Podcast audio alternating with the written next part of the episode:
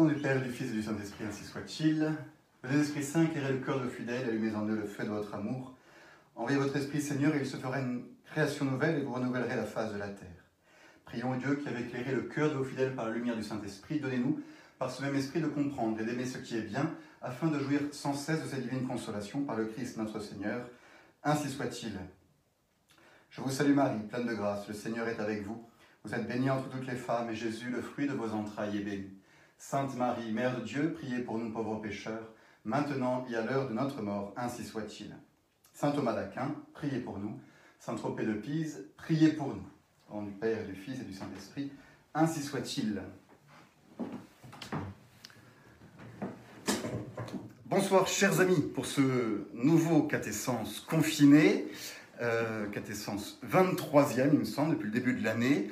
Euh, sans doute, peut-être, je ne sais pas, le 8e, 9e depuis que nous sommes confinés. Je suis heureux de vous retrouver euh, ce soir. On va parler de la confession, on va continuer à réfléchir sur certains thèmes. Auparavant, crions victoire, puisque, je ne sais pas si vous avez vu, mais le Conseil d'État est en train d'obliger, puisque c'est la plus haute instance apparemment de notre République, est en train d'obliger le gouvernement à réviser sa position sur les cultes. Euh, d'après ce que j'ai vu rapidement avant la, conférence, euh, il semblerait donc qu'ils reconnaissent qu'interdire les euh, cultes publics à cette étape du déconfinement est gravement illégal. Il me semble que c'est les mots qui sont utilisés. Donc c'est de Gracias, voilà, c'est avec la Fraternité Saint-Pierre ainsi que d'autres communautés religieuses avaient déposé un, un, recours en référé liberté vendredi. La réponse est tombée euh, ce soir et ça montre que voilà, les chrétiens ne subissent pas que des échecs. Ça fait plaisir après des années et des années d'échecs. Après, on verra, il faut voir comment le gouvernement réagit, ce qui nous autorise et tout. Mais en tout cas, nous avons été reconnus dans notre droit. Et ça, c'est quand même une très bonne chose euh, qui était importante à faire. Voilà, la liberté de, culte ne peut pas être restreinte, euh, en tout cas comme elle l'est actuellement, c'est illégal. Merci beaucoup. Et continuons à prier pour que euh, le gouvernement décide euh, dans le bon sens maintenant. victoire aussi parce que je me suis coupé les cheveux au bout de deux mois, trois mois, je ne sais pas. Donc voilà. donc on va parler de la confession, notamment et particulièrement de la contrition et de la satisfaction, des thèmes un peu complexes euh, que je vais essayer de vous, de vous illuminer, et euh, du secret de confession, hein, tout ce qui tourne autour du secret de la confession, euh, un thème bien actuel qu'on abordera à la fin de cette vidéo. N'hésitez pas à poser dès maintenant vos questions sur tout ce qui peut toucher à, à la confession en général, soit sur ce dont je vais parler aujourd'hui, soit sur des questions qui euh, vous taraude depuis un petit moment, c'est l'occasion et à la fin de la vidéo, j'y réponds en direct. On me demande depuis un petit moment une bibliographie, donc je l'ai là. Curieusement, il n'y a pas énormément de livres théologiques écrits sur la confession ces dernières années. Ce n'est pas un thème qui est extrêmement euh, approfondi. Euh, c'est bien dommage parce qu'il y aurait pas mal de choses à, voir et à revoir après la façon dont la réforme et la crise de l'Église a, modifié notre rapport à la confession. En tout cas, je n'ai pas ça chez moi. Il y a peut-être des choses qui sont sorties. N'hésitez pas à, mettre en commentaire si vous avez des livres intéressants sur la question. Donc moi, ce que j'ai date un peu. Alors le premier, bon, c'est pour rire plutôt, parce que c'est... Pour rire, c'est mes blagues à moi, hein. vous n'êtes pas obligé de rire. C'est euh, le, manuel euh, le mieux fait sur la morale et sur notamment la, confession, c'est de Merkelbach, et de Prumer, pardon, de Prumer, et comme vous pouvez le voir, ah non, vous ne le voyez pas parce que c'est à l'envers, c'est en latin, Manuale Theologiae Moralis, et donc vous avez euh, tout, plein de, tout plein de choses très intéressantes en latin sur le sacrement de confession. Euh, si vous lisez le latin, c'est ce qu'il y a de plus complet sur la question, mais après c'est un manuel de morale, donc c'est particulièrement euh, pas pédagogue. Enfin, c'est pas ce qui est le plus intéressant à lire, mais en tout cas, toutes les questions que vous pouviez vous poser, que vous pourriez vous poser sur le sujet, la réponse est là-dedans. En plus accessible et en vraiment, vraiment très intéressant, j'ai deux livres. Euh, l'un qui est de Père Deveau Saint-Cyr, c'est toujours à l'envers, je pense, euh, Revenir à Dieu, pénitence, conversion, confession. C'est vraiment excellent, c'est écrit gros, euh, donc c'est très lisible, c'est très actuel aussi, même si ça a été écrit en 1967. Donc c'était à l'époque déjà où il y avait énormément de questions qui se posaient sur la confession, sur l'utilité, une transformation, un passage de la confession à, quelque chose de beaucoup plus psychologique. Et donc le père de Vaux revient aux, fondamentaux de la confession avec saint Thomas d'Aquin et nous livre ce petit livre de 450 euh, pages, euh, passionnant, vraiment très intéressant. Dans la même veine, et peut-être en plus accessible parce qu'il y a moins de pages, et qu'il est un peu plus récent, me semble-t-il. Non, pardon, il est moins récent. Mais il est vraiment très très bien. Paul Ancio, Le sacrement de la pénitence. Euh, là, vous avez pour 230 30 pages. 230 pages. Et il, euh, voilà, si vous le lisez, vous n'avez plus besoin de suivre mes conférences parce que je l'utilise abondamment. Et enfin, un livre qui ne traite pas que de cette question-là, mais qui euh, est beaucoup plus général, du père Régamet, Portrait spirituel du chrétien. Et ça, c'est vraiment excellent. Donc pour le coup, c'est euh, beaucoup plus récent, c'est de 2008. Euh, ça ne traite pas de la confession uniquement, loin de là d'ailleurs, ça traite plus d'ailleurs de la vertu de pénitence, mais aussi de toutes les conditions de la vie chrétienne, remodelée par l'esprit, qui peut le plus, peut le moins, la vertu d'espérance, les conditions d'une vraie prière. C'est un très beau livre spirituel, mais avec euh, une, rigueur théologique, une profondeur théologique très intéressante, ce qui manque parfois un peu dans les livres spirituels. Vous avez parfois de beaux ouvrages spirituels récents, mais qui n'ont euh, pas un fond théologique très, très sûr ou très, très développé, donc parfois ça peut euh, être un peu curieux. Là, c'est un beau mélange, très accessible, très accessible, donc je vous le conseille fortement, portrait spirituel du chrétien. Alors c'est parti. Nous reprenons euh, sur la confession. Nous avons parlé la dernière fois notamment de la matière et de la forme, et en, rappelant que dans la, dans la confession, la matière du sacrement de confession, le cœur du sacrement de confession, ce sont les actes du pénitent. Les trois actes que nous devons poser intérieurement euh, dans une confession, à savoir euh, la contrition, la confession, ça veut dire, alors je répète, la contrition, l'accusation et la satisfaction. Contrition, le cœur contrit, le regret de mes fautes. L'accusation, je dis mes péchés au prêtre, ça c'est le côté un peu juridique de la confession. Pour que le prêtre puisse poser un jugement, il faut qu'il connaisse les péchés que j'ai faits. Et enfin, la satisfaction, qui est au cœur vraiment du sacrement, puisque euh, se confesser, c'est vouloir réparer. Se confesser, c'est vouloir réparer. S'il fallait résumer tout ça, Saint Thomas nous, définit la confession avec, de manière très très simple. La confession, c'est une réconciliation qui restaure une amitié. Et ça, je crois que c'est fondamental de l'avoir saisi. La confession est une réconciliation qui restaure une amitié. Il y avait une amitié auparavant avec Dieu.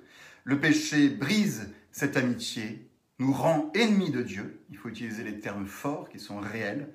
Et par la confession, je restaure cette amitié, je me réconcilie avec Dieu.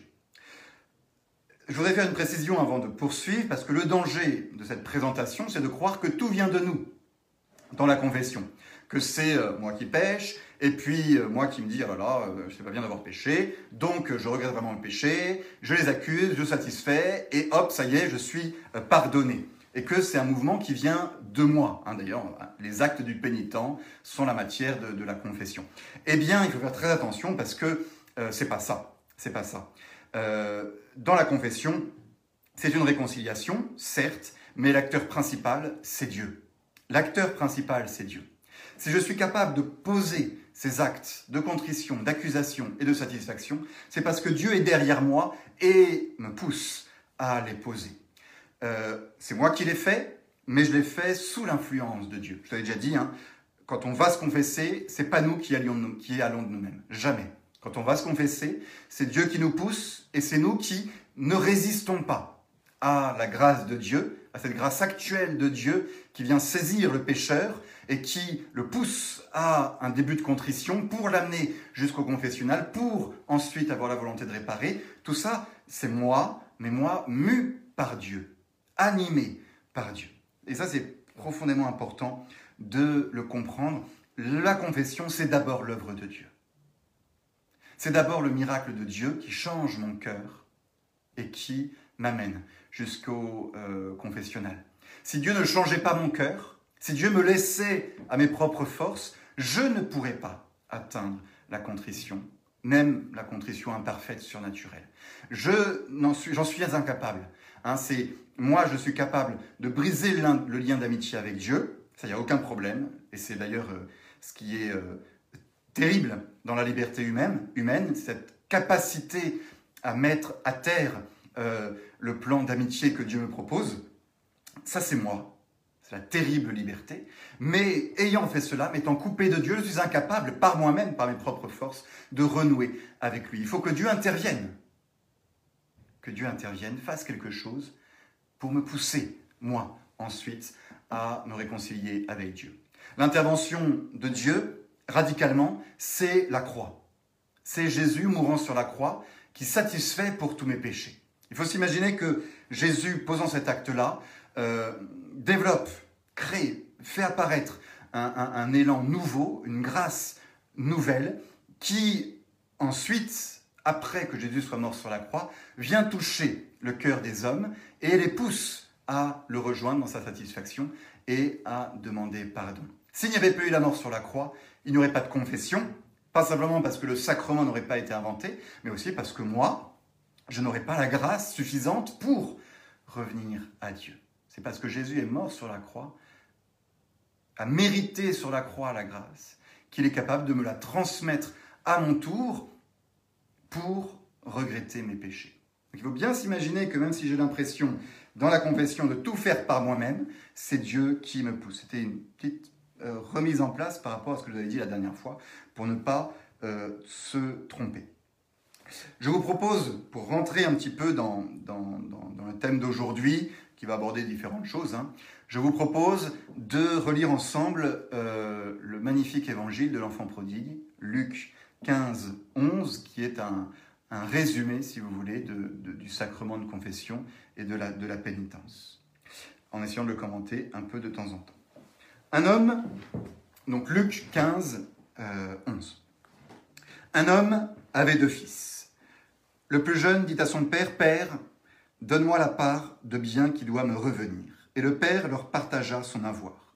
Peu de temps après, le plus jeune homme, ayant tout réalisé, partit dans un pays lointain et il dilapida son bien dans une vie de désordre. À noter déjà au passage comment euh, donc tout ça est une parabole, une image pour expliquer le péché et, la confession. Comment le péché est désigné comme un désordre. Le péché, c'est justement euh, le désordre intérieur, le fait que je ne suis plus ordonné. Je ne suis plus ordonné à Dieu, je ne suis plus soumis à Dieu. Le péché rompt cet ordre qui était le mien par rapport à Dieu. Et du coup, les conséquences de cela, c'est que je suis en moi-même désordonné, je ne suis plus maître euh, suffisamment de mes passions, je ne suis plus maître de mon corps, je sens en moi des forces euh, qui ne sont pas contrôlées et qui me poussent vers le mal, je sens en moi un désordre et le péché est un désordre. Il dilapida son bien dans une vie de désordre. Quand il eut eu des pensées, donc quand il eut bien péché, une grande famine survint dans ce pays et il commença à se trouver dans l'indigence. Il alla se mettre au service d'un des citoyens de ce pays qu'il envoya dans les champs garder les porcs. Il aurait bien voulu se remplir le ventre des gousses que mangeaient les porcs, mais personne ne lui en donnait. C'est très intéressant dans ce passage-là, c'est qu'on voit le péché et ensuite sa conséquence. Le péché et la peine, si vous voulez, liée au péché. Tout péché euh, est suivi d'une peine. J'avais déjà développé ce thème. Euh, c'est très important de le saisir. Un péché n'est jamais sans conséquence, même les péchés intérieurs euh, qui n'embêtent personne, j'ai pas tué quelqu'un, c'est resté en moi, nécessairement ça emmène une conséquence. Quand je mets du désordre dans le monde, ça entraîne des conséquences. Et là on voit bien cette peine infligée, non voulue, involontaire, qui s'impose à l'enfant prodigue à cause du désordre qu'il a mis. il est dans la tristesse, il est dans la peine.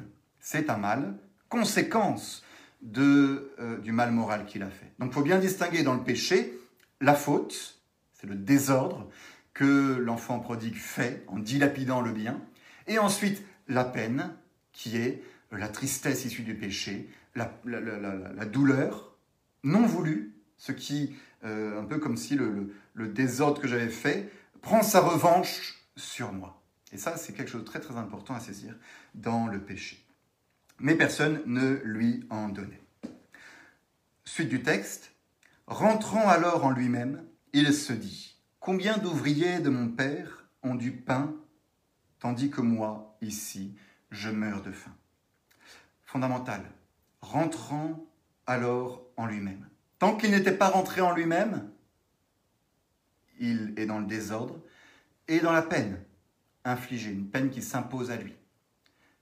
Mais il ne prend pas conscience de la gravité de son péché. Il faut qu'il rentre en lui-même. Et ça, c'est l'indispensable examen de conscience que nous devons faire avant la confession. Rentrer en nous-mêmes et voir dans le silence de notre cœur les péchés que nous avons commis. Hein, nous sommes, il est essentiel avant d'aller se confesser, de faire un bel examen de conscience, de se préparer. La meilleure manière de faire, c'est d'avoir un examen de conscience régulier, fait un peu tous les jours, ou le soir, on rentre en nous-mêmes et on examine un peu sa journée. On regarde le bien qu'on a fait, on rend grâce à Dieu. On regarde le mal qu'on a fait et on demande pardon à Dieu. Et ainsi, le jour de la confession, euh, on est déjà disposé, on est préparé et on peut faire un bel examen de conscience. On peut s'aider d'un manuel, d'un missel, euh, selon l'ordre qu'il peut nous donner contre, contre Dieu, contre euh, euh, le prochain, contre nous-mêmes, et on examine sa conscience. Faites attention, l'examen de conscience, euh, c'est pas de voir les, les, tristesses qu'il y a en moi ou les souffrances qu'il y a en moi. C'est pas le principal en tout cas. L'examen de conscience, c'est de voir là où j'ai offensé Dieu. Et donc, il est essentiel, l'examen de conscience est un acte surnaturel. C'est pas juste une introspection, si vous voulez, où j'examine ma vie et je regarde ce que j'ai fait de bien, ce que j'ai fait de mal. Pour que ce soit un vrai examen de conscience, il faut que ce soit un acte surnaturel. Ça veut dire qu'on invoque le Saint-Esprit avant. C'est Dieu qui me désigne mes péchés. C'est lui qui m'indique le mal que j'ai fait, qui m'éclaire sur le mal que j'ai fait. On voit très bien comment, euh, c'est très très curieux, comment les personnes qui se confessent souvent ont beaucoup de péchés à dire, et combien les personnes qui se confessent peu ont peu de péchés à dire. C'est pas parce qu'elles ont fait moins de péchés, a priori c'est pas le cas, mais c'est parce que sans doute une personne qui n'a pas l'habitude de la confession, qui s'est éloignée des sacrements, s'est éloignée de la lumière qui éclaire le péché. Plus on est proche de la lumière, plus on voit les imperfections. Plus on est proche de l'esprit, plus on se laisse éclairer par Dieu et par son amour, plus on voit en nous ce qui n'est pas bon. Et plus on est loin de la lumière, moins on voit les défauts de l'âme. Je crois que c'est un paradoxe assez curieux et, très important. C'est Dieu qui m'éclaire sur mes péchés. À moi-même, de moi-même, par mes propres forces, je suis incapable d'être objectif sur l'état de mon âme. Parce que le péché, c'est, ça concerne Dieu. Le péché, c'est pas uniquement les souffrances et les douleurs que j'ai. Il y a des péchés que j'ai faits qui ne me font pas de mal du tout mais qui font du mal à Dieu. Et c'est le Saint-Esprit qu'il faut invoquer pour faire un bel examen de conscience. Rentrant alors lui-même, il se dit Combien d'ouvriers de mon père ont du pain, tandis que moi, ici, je meurs de faim Ce qui est intéressant, c'est là, à ce niveau-là, voyez euh, le niveau de sa contrition. Pourquoi il regrette ses péchés? Parce que euh, il a faim. Pas parce que il a fait de la peine à son père, mais parce que n'étant plus à côté de son père, eh bien il souffre. Eh bien il souffre. Et donc il va retourner près de son père, pour au moins avoir à manger. C'est très intéressant parce que ça montre un niveau de contrition imparfait. C'est pas euh, je demande pardon à mon père parce que je l'ai blessé dans sa paternité, c'est euh, je lui demande pardon parce que, parce que j'ai faim sans lui. On se regarde soi-même, on ne regarde pas le père. Et pourtant ça va suffire. On va revenir là-dessus, ce qu'on appelle la contrition imparfaite, ou l'attrition qui suffit à la confession, bien qu'elle soit pas tout à fait euh, au bon niveau. Donc, regret des péchés parce que j'en souffre moi, personnellement. Et donc, c'est contrition imparfaite. Et donc, je vais aller vers mon Père et je lui dirai, Père, j'ai péché envers le ciel et contre toi. Et voilà l'accusation. Après la contrition, voilà l'accusation des fautes. Et ensuite, je ne mérite plus d'être appelé ton fils, traite-moi comme l'un de tes ouvriers. Voilà la satisfaction, la, la volonté de, de, subir une peine. Je ne veux plus être traité comme ton fils, traite-moi comme l'un de tes ouvriers, mais de subir cette peine volontairement. Pas parce qu'elle est infligée, elle s'impose à moi, mais de l'accepter, cette peine. Et vous voyez, du coup, on a deux sortes de peines. La première peine, c'est il a péché et donc il est avec les cochons. Et ça, il l'a pas voulu, ça lui a imposé, il n'a rien à manger. Bon, peine infligée. Et par la confession, cette peine se transforme en une peine voulue, acceptée. Je veux euh, réparer ce que j'ai fait en étant traité comme l'un de tes ouvriers. C'est la volonté de satisfaire. On reviendra là-dessus en théologie. Il va vers son père, et comme il était loin, c'est magnifique, son père l'aperçut et fut pris de pitié, il courut se jeter à son cou et le couvrit de baisers. Voilà la miséricorde de Dieu.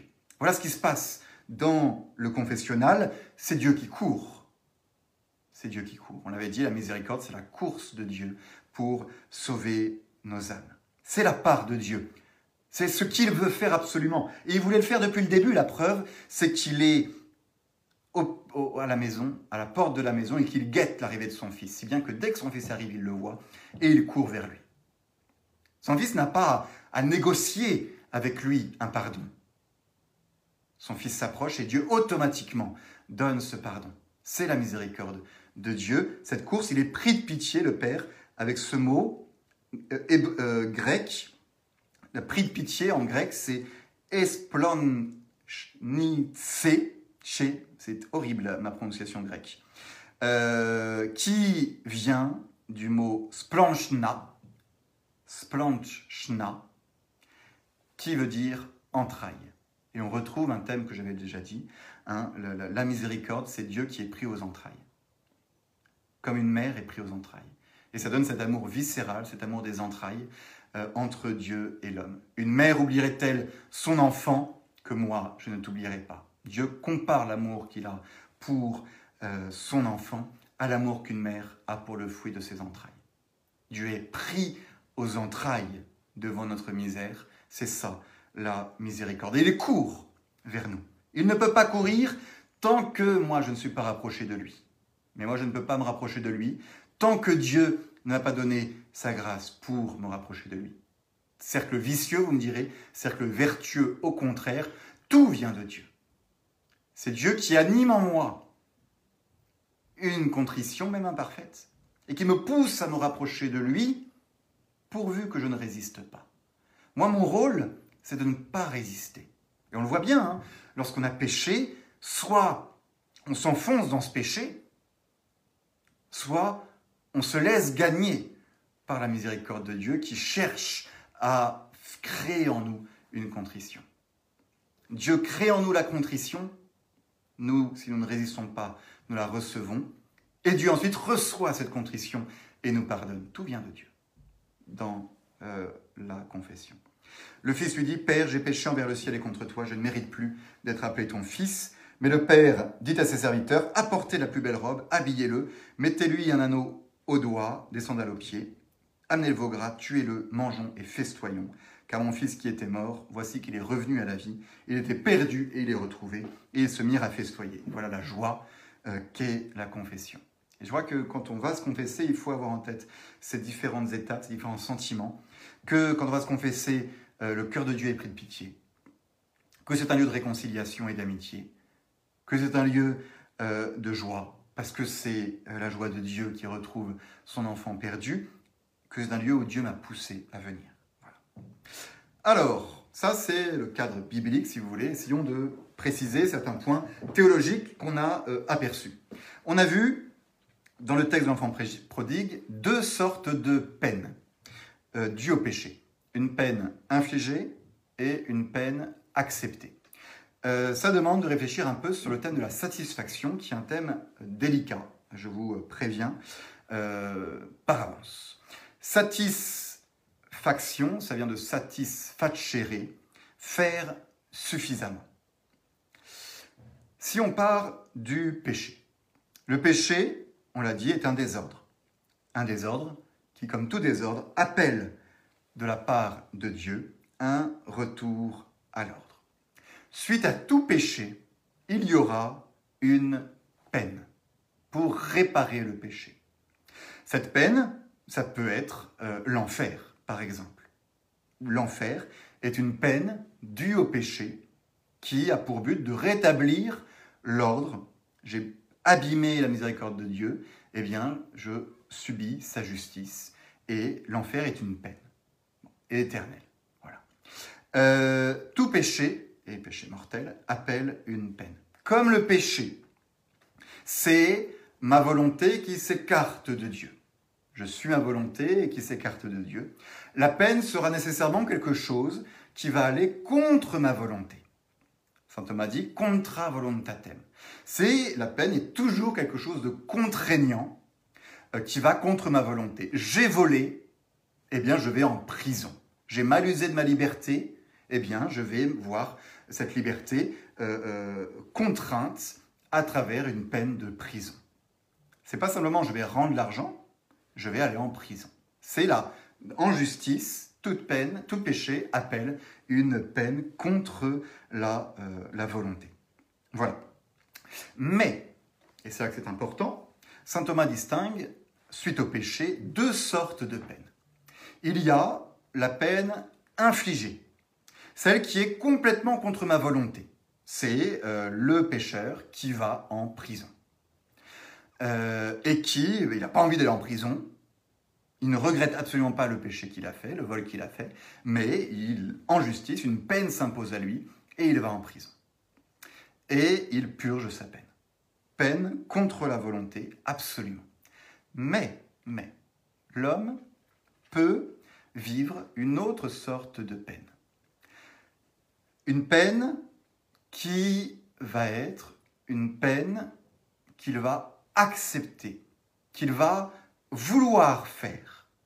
Prenant conscience du mal qu'il a fait, il va vouloir lui-même réparer ce qu'il a fait. Par regret, par amour pour celui qui l'a offensé, il va vouloir réparer. Euh, ça, c'est humain à, tout niveau. J'ai fait, j'ai volé, euh, j'ai une peine à subir, mais cette peine, soit euh, je m'y oppose et elle s'impose à moi et j'ai pas envie de la faire, soit je me dis ah si c'est vrai, j'ai mérité ce que j'ai fait et donc je vais accomplir cette peine volontairement parce qu'il faut vraiment que je répare. Voilà. Et ça peut être exactement la même chose. Ça peut être une peine de prison. Matériellement, c'est exactement la même chose. Mais intérieurement, ça n'a rien à voir. Intérieurement, ça n'a rien à voir parce que l'une, la peine infligée, elle est complètement contre ma volonté, sauf que l'autre, qu'on va appeler la peine satisfactoire, justement, je la veux. C'est quelque chose qui s'oppose à moi, qui va contre ma volonté, mais que j'accepte quand même. Donc elle n'est pas complètement contre ma volonté. Je la veux d'une certaine manière, dit Saint Thomas. C'est ça, euh, la peine satisfactoire. C'est se dire, j'ai fait le mal, eh bien, je veux chercher un moyen de réparer. Et ce qui est magnifique dedans, c'est que ce que Dieu va regarder dans la peine satisfactoire, c'est pas euh, la, la, quantité matérielle de peine que je vais accepter, que je vais prendre sur mon dos, c'est l'amour avec lequel je vais le faire. C'est l'amour avec lequel je vais réparer. La satisfaction, c'est ça.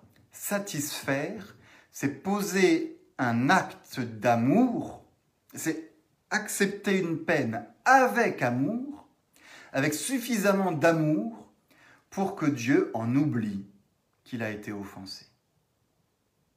Et donc le cœur de la satisfaction, il est dans l'amour que je mets à accomplir la peine qui est due à mon péché.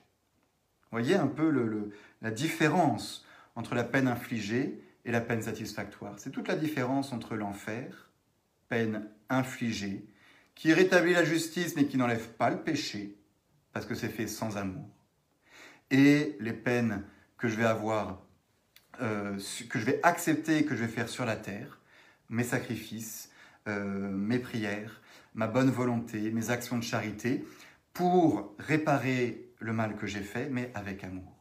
Et la puissance de la réparation, elle va venir non pas de la quantité de peine que je m'inflige, mais de l'amour avec lequel je vais le faire. Et ça change tout.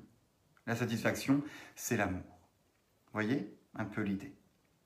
Donc vous avez ces deux sortes de peines suite au péché. Peine infligée ou peine satisfactoire. La peine infligée euh, n'enlève pas le péché. La peine satisfactoire enlève le péché. Parce que c'est fait par amour. Premier point. Mais, et là c'est important, l'homme pécheur, par lui-même, quand il a péché, s'il est laissé à ses simples forces, ne peut pas offrir à Dieu une satisfaction suffisante. Il ne le peut pas. Parce que justement, il est dans le péché. Il faut quelque chose de nouveau, quelque chose d'autre qui va pouvoir le pousser à satisfaire. L'homme laissé à lui-même est incapable de satisfaire suffisamment le péché qu'il a fait. Et c'est pourquoi Jésus, qui n'a pas péché, qui n'a pas péché, va décider de prendre sur lui la peine de nos péchés. Non pas la faute, bien distinguer faute et peine. Jésus ne prend pas la faute du péché.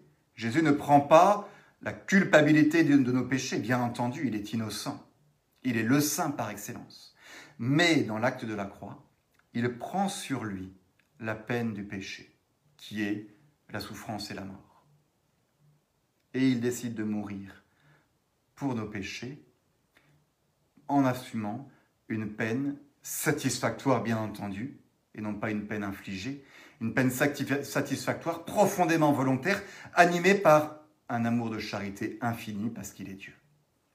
Et cet acte-là de Jésus, supporter la peine due au péché du monde, mu par l'amour infini qui est le sien pour les hommes et pour le Père, cet acte-là est tellement grand aux yeux de Dieu qu'il suffit à satisfaire abondamment et même surabondamment pour tous les péchés du monde.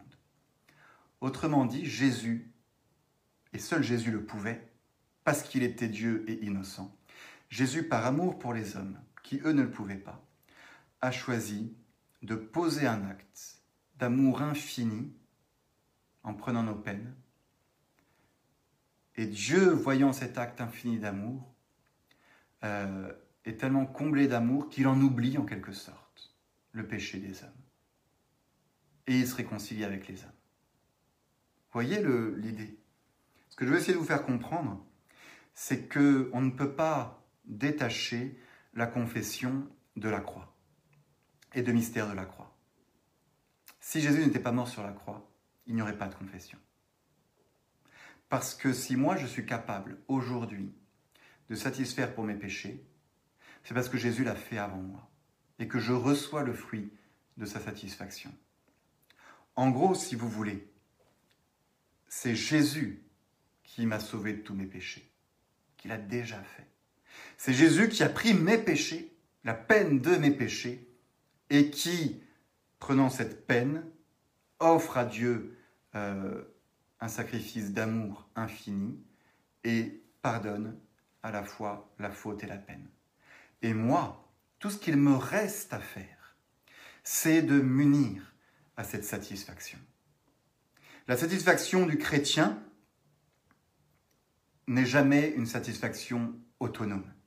La satisfaction du chrétien, c'est une union de notre petite satisfaction avec l'immense satisfaction du Christ. C'est ma volonté d'unir certaines peines que je vais accepter patiemment pour réparer mes péchés, d'unir mes pénitences à l'immense pénitence que le Christ a fait pour mes péchés. Et là, elle tire tout, euh, tout son fruit. Vous voyez un peu l'idée? Euh, Voilà ce que dit saint Thomas d'Aquin pour, euh, pour le cas de Jésus. Hein. On satisfait pour une offense si on offre à l'offensé à Dieu donc, ce que celui-ci aime autant ou davantage qu'il ne déteste l'offense. Or Jésus, en souffrant par charité infinie et par obéissance, a offert au Père quelque chose de plus grand, un acte plus grand, un amour plus grand que ne l'exigeait la compensation de tous les péchés du genre humain, à cause de la grandeur de la charité en vertu de laquelle il souffrait. Ce que Jésus a offert sur la croix dépasse infiniment tout le mal que tous les hommes du monde entier pourront jamais, jamais faire à Dieu. Et donc, et donc, Dieu regarde le Christ et est satisfait, est heureux de l'amour que le Christ lui porte. Et nous, nous sommes appelés à nous unir à la croix et Dieu portera sur nous le même regard qu'il porte sur euh, le même regard qu'il porte sur le Christ. Voyez un peu l'idée pour la euh, satisfaction.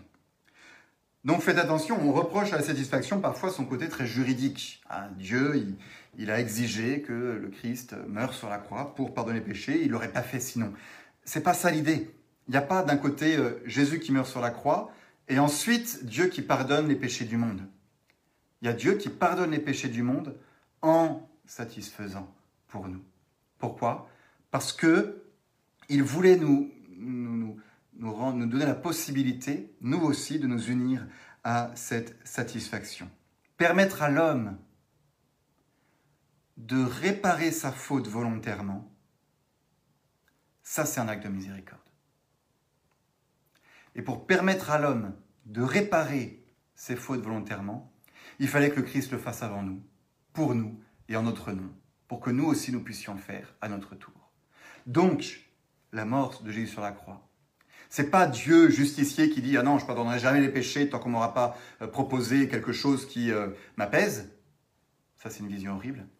C'est Dieu qui veut permettre à l'homme, parce qu'il respecte l'homme pour la dignité de l'homme, de poser des actions d'amour qui le fait avant lui. Dieu pose par Jésus-Christ l'acte d'amour sublime pour que les hommes, à leur tour, puissent, en s'unissant à Jésus, poser un acte d'amour qui répare leurs péchés. Et ça, c'est de la miséricorde. Et ça, c'est grand. Si nous sommes enfants, dit Saint Paul, nous sommes aussi héritiers, héritiers de Dieu et co-héritiers du Christ. Si toutefois nous souffrons avec lui, si toutefois nous souffrons avec lui, afin d'être glorifiés par lui. Voilà ce que c'est que la satisfaction aujourd'hui. C'est le fait d'accepter dans notre vie les difficultés et les peines qui se proposent à moi pour réparer mes péchés en union avec Jésus. Et je satisfais ainsi. Regardons, là on a regardé ce qui se passe du côté de l'homme, regardons un peu ce qui se passe du côté de Dieu, au niveau de la satisfaction. On a dit la, la confession était une réconciliation avec euh, Dieu. L'homme satisfait, satisfacere, il fait suffisamment pour apaiser Dieu. Dit comme ça, ça peut donner l'impression que Dieu change. Dieu est, d'ailleurs les mots même de Saint Thomas peuvent donner cette impression-là, Dieu serait euh, en colère par rapport à mon péché, et moi, en lui présentant euh, un acte d'amour, de satisfaction uni avec l'amour de Jésus, je l'apaise et ses sentiments changent vis-à-vis de moi. Dieu change d'avis sur moi. Il ne m'aimait plus et tout d'un coup, il se met à, m'aimer. Ça, c'est une vision qui est fausse, vous le sentez venir, parce que Dieu ne change pas. On l'a dit, hein, l'amour de Dieu est inconditionnel. L'amour de Dieu est inconditionnel. Dieu n'a pas cessé de m'aimer. Alors comment expliquer ce retournement d'ennemi, je deviens ami, de la rupture, je tombe dans une réconciliation. Comment expliquer ce qui se passe du côté de Dieu? Pour ça, il faut voir la satisfaction, non plus du côté de l'homme simplement, mais du côté de Dieu. Donc la satisfaction avec un grand S, si vous voulez. Dieu satisfait. Qu'est-ce qui se passe en Dieu? Le Père Garde et Laurier a développé ça et c'est magnifique. Dieu est satisfait de ce qu'il a fait.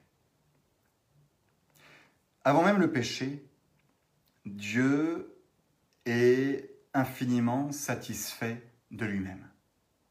Il pose sur lui-même, si vous voulez, Dieu pose sur lui-même, Trinité, un regard de satisfaction et de bienveillance. Ce voyant, il est heureux et il s'aime parce qu'il est la bonté infinie. Et voyant cette bonté, il est dans une satisfaction, une bienveillance, une complaisance pour lui-même, si vous voulez, qui est immense, infinie. Ensuite, Dieu va créer. Et en créant, il diffuse le bien autour de lui dans un ordre admirable, qui est à l'image de lui-même. Et Dieu, voyant cette création qui est autour de lui, est satisfait de cette création. Et là, il faut reprendre tout le récit de la Genèse qui est magnifique. À chaque fois que Dieu euh, crée, à chaque jour de la création, Dieu répète euh, Et cela était bon. Et Dieu vit que cela était bon. Et Dieu vit que cela était bon. Euh, pour chaque chose. Et quand il crée l'homme, sixième jour, et Dieu vit que cela était très bon. Donc il faut s'imaginer le regard que Dieu porte sur lui, qui est un regard de, bienveillance, de bonté, d'amour, de bonheur. Ce regard s'étend au-delà de lui-même, sur toutes les choses qu'il a créées, sur tout l'ordre du monde, et sa satisfaction, sa joie, son bonheur, s'étend sur toute la création. Dieu est heureux de ce qu'il a fait. il y a ainsi un regard de bonheur et d'amitié entre Dieu et tout ce qu'il y a. La satisfaction est à l'origine, ce regard de bienveillance que Dieu porte sur la bonté de la création, prolongement dans l'ordre créé de la béatitude incréée selon laquelle Dieu est satisfait de lui-même. Et dans la création, l'homme est incorporé dans ce regard de bienveillance que Dieu pose sur la création. Dieu voit l'homme et est heureux de l'homme, heureux de ce qu'il a fait en l'homme. Et il est ami avec l'homme. Et il aime l'homme. Et il ne cessera jamais de l'aimer. Seulement, par le péché, ce n'est pas Dieu qui change, et qui change de regard par rapport à l'homme. C'est l'homme qui se détourne de ce regard de Dieu. L'homme qui, si vous voulez, se soustrait du regard bienveillant. Dieu porte sur toute la création, sur tout l'ordre du monde, un regard d'amour et de satisfaction. L'homme a la capacité de s'écarter de ce regard et de sortir de la zone du regard de Dieu, si vous voulez, pour prendre une image. Par ces vues, nous comprenons qu'après le péché, ce n'est pas Dieu qui a changé, qui s'est mis en colère ou qui a besoin d'être apaisé, mais c'est l'homme qui a changé. En se désordonnant par rapport à Dieu, il se soustrait de son regard bienveillant. Et donc, et donc, la mort du Christ sur la croix, le sacrifice, euh, nos actions, tout le bien qu'on essaie de faire, la satisfaction du côté de l'homme, n'a pas pour but de faire changer Dieu, a pour but, au contraire, de replacer l'homme à sa juste place dans l'ordre de la création, de le réordonner dans l'ordre de la création pour qu'il bénéficie à nouveau du regard de bienveillance. Et lorsque je vais me confesser, Dieu me voit et dit, cela est très bon. Cela est très bon. Il ne pouvait plus le dire parce que je m'étais désordonné. Il n'attendait qu'une chose pour pouvoir le dire à nouveau pour moi, comme il le dit pour toute la création. Et comme je me réordonne par rapport à lui, poussé par sa grâce, Dieu, je rentre dans sa satisfaction, dans la satisfaction divine, dans la joie qu'a Dieu de regarder la bonté du monde, qui est une image de sa propre bonté.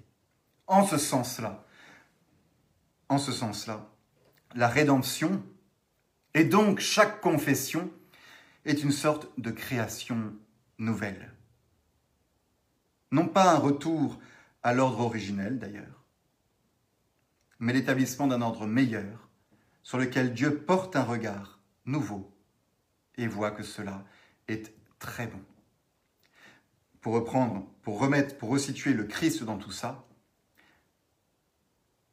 le Christ, par volonté divine, a posé un acte sur la terre.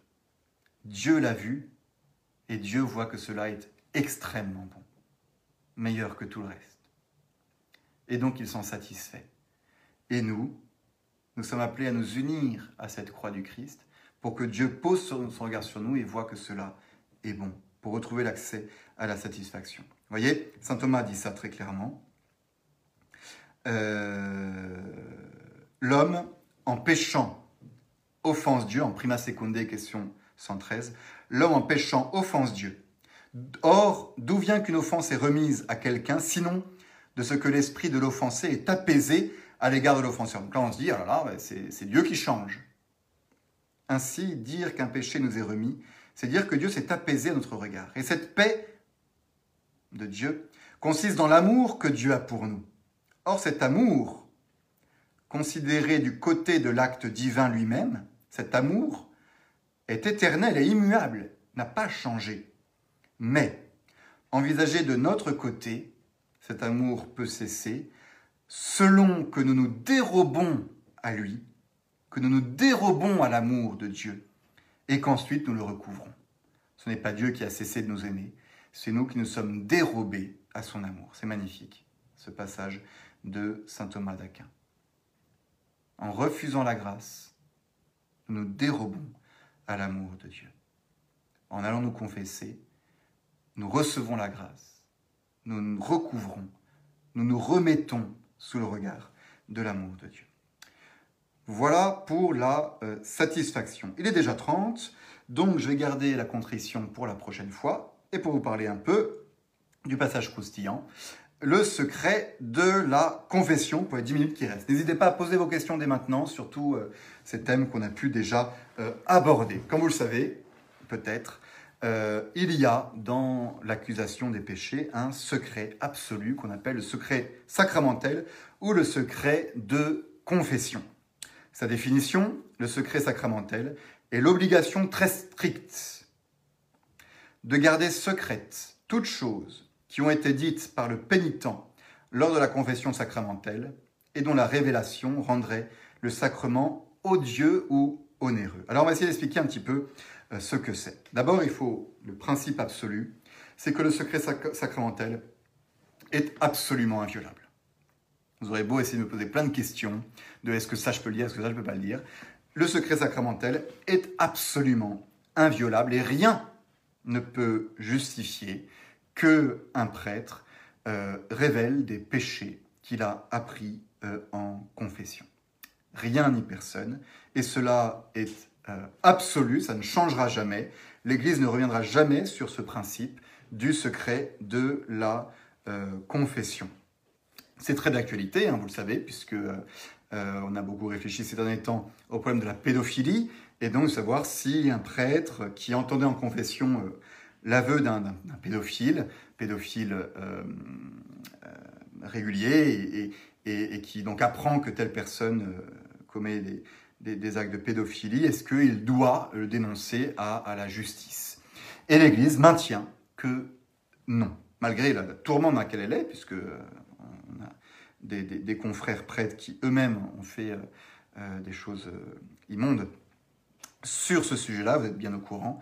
Malgré ça, l'Église maintient que le secret de confession est absolument inviolable, plus que le secret professionnel. Le secret professionnel est un secret naturel mais pourrait y avoir des exceptions euh, dans la loi pour révéler des choses de secret professionnel, notamment ça.